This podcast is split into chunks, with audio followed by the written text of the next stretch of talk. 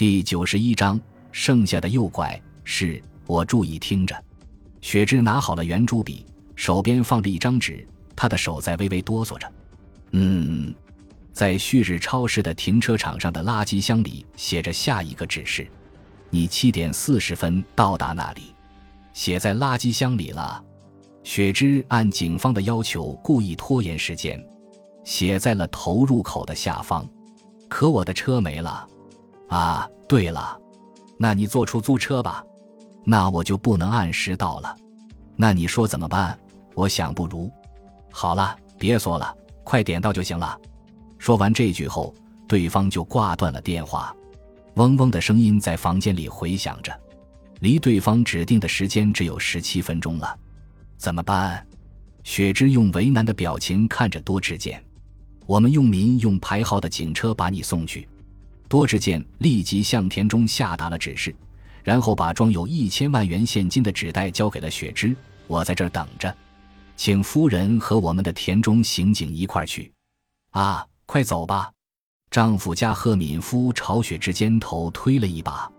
晚七点三十五分，警方监测到了罪犯的打电话地点，他是在电车站前的一座公用电话亭打的，那里共有三个电话亭，是正中间的那个。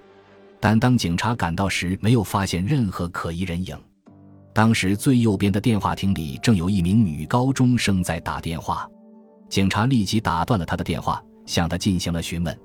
他说是一名三十来岁的戴着太阳镜的男子用过中间电话亭的电话，但他没有特意观察，所以不能非常肯定。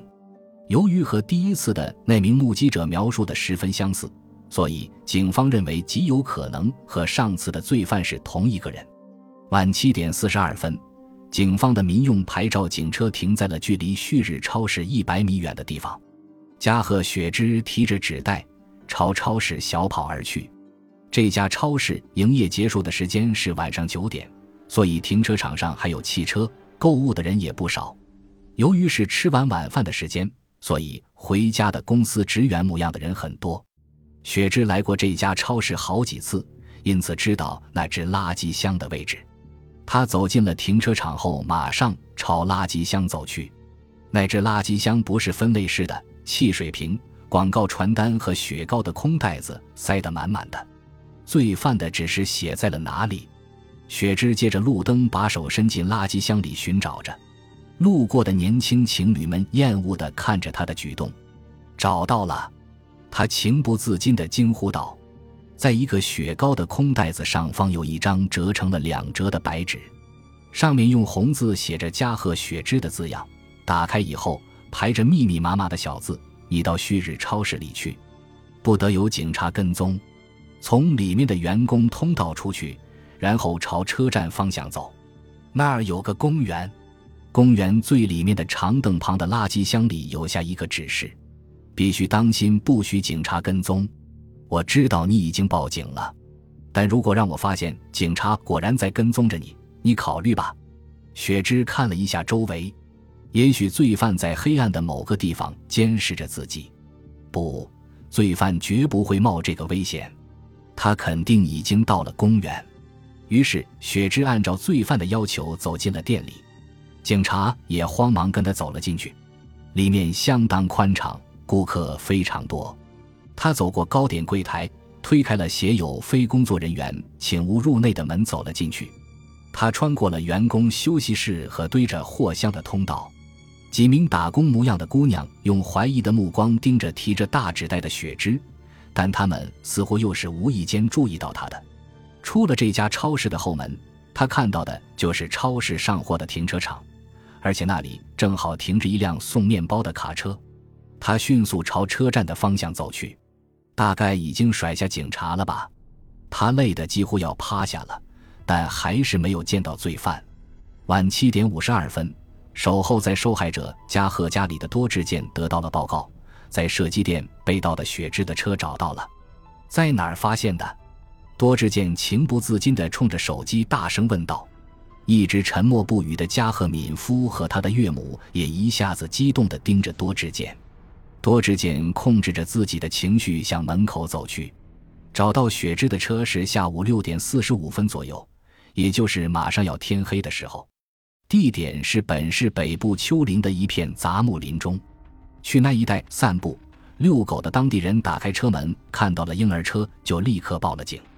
由于那离住宅区远，所以目击者回到家才打电话报警。接到这个报警后，警方立刻赶了过去。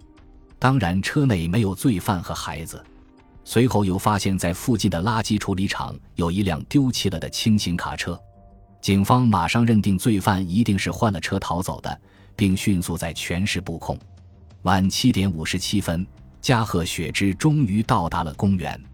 他知道自己已经摆脱了警方的跟踪。这个指定的公园是离车站很近的呈细长形的公园。公园中央有一个大的路灯，但公园里许多地方还是漆黑一团。公园的周围有一圈灌木丛形成的围墙，由于没有好好的修剪，所以在长得严严实实的灌木丛中找那条长凳十分困难。后来，雪芝终于找到了两个长凳，其中一对大学生模样的情侣坐着一个，他们完全沉浸在了忘我的爱的世界里。另一个长凳旁的垃圾箱上放着一张白纸，把钱放进垃圾箱里，然后马上离开。于是，雪芝把装有一千万现金的纸袋塞进了垃圾箱里，但他并没有马上离开，而是藏在了茂密的灌木丛中。这样一来，就算罪犯在这里，也不会发现自己是否离开了。罪犯会注意那对大学生情侣的，因为万一被他们发现了，也许会把钱拿走。所以他还不会考虑雪芝是否离开了没有。当然，如果罪犯出现了，雪芝就决定拿水果刀朝他扑过去。水果刀是他离开家时趁警察不注意时偷偷带出来的。三晚八点十五分。嘉贺的家里得到了一个坏消息，在本市北部的丘陵地带，一个农用蓄水池里发现了一个小孩。发现者是一名住在附近的六十五岁的男性农民。晚上七点多钟，他从农田返回家时，看到在蓄水池旁有一辆比较脏的轻型卡车，一名三十来岁的戴着太阳镜的男子腋下夹着一个什么东西。由于常常有一些不听规劝的城里人把城里不让随意丢弃的有害垃圾扔到农田里，于是这名农民就格外的注意他要干什么。而那名男子似乎也察觉到有人在监视着他，便躲到了暗处。天还没有完全黑下来，但那名男子的身影已经看不到了。过了一会儿，只听着他把一件什么重物扑通扔进了水池里，是个玩具娃娃，不是人。而且是个孩子，这名农民情不自禁地大声啊了一下。扔东西的人慌忙回头看了一下这边，农民大喊了一声“你在干什么”，就冲了过去。那名男子慌慌张张地钻进卡车里，开车逃走了。农民只顾盯着水池里的波纹，没有记住那辆轻型卡车的车牌号。但投入水池里的孩子已经没影了，他立即跑回家报了警。七点二十分左右，警方赶到了现场。根据他的证词，警方一边用大功率手电照着水面，一边用小船打捞。从发现那辆轻型卡车被盗的地点到这个水池，大约有十分钟的路程，所以罪犯的逃跑路径很快就被锁定。浑浊的池水使打捞遇到了困难，一小时后才找到了那个孩子。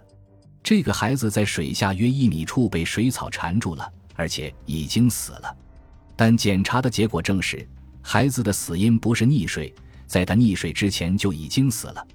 罪犯是在他死后把他扔进了水池里的，这是为什么？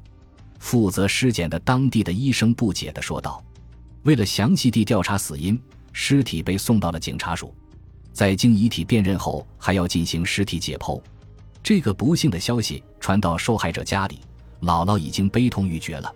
而做父亲的已经欲哭无泪了。加贺去警方那里辨认尸体了。晚八点十八分，这时跟踪拿着一千万赎金的雪芝的警方也失去了目标。在停车场的垃圾箱里找到了罪犯的指示的他，突然走进了超市。监视他的田中等三名警察立即追赶上去，但当他们进到殿堂里时，雪芝已经不见了。于是他们立即做了分工，一人留在入口。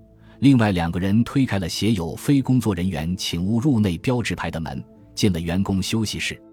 他们向店员打听了一下，当得知刚才有一名二十多岁的女子慌慌张张地从后门走了出去后，也连忙从后门追了出去。这时，离田中他们看不到雪芝的身影已经有二十多分钟了。晚八点三十一分，在公园的茂密灌木丛中，蚊子特别多，而且从公园内的公共厕所里不时地传来阵阵恶臭味。那对情侣倒不以为然，还坐在那里。两个人根本不考虑周围的事情。后来，公园外有了施工的噪音，他们依然忘我的爱抚着。感谢您的收听，喜欢别忘了订阅加关注，主页有更多精彩内容。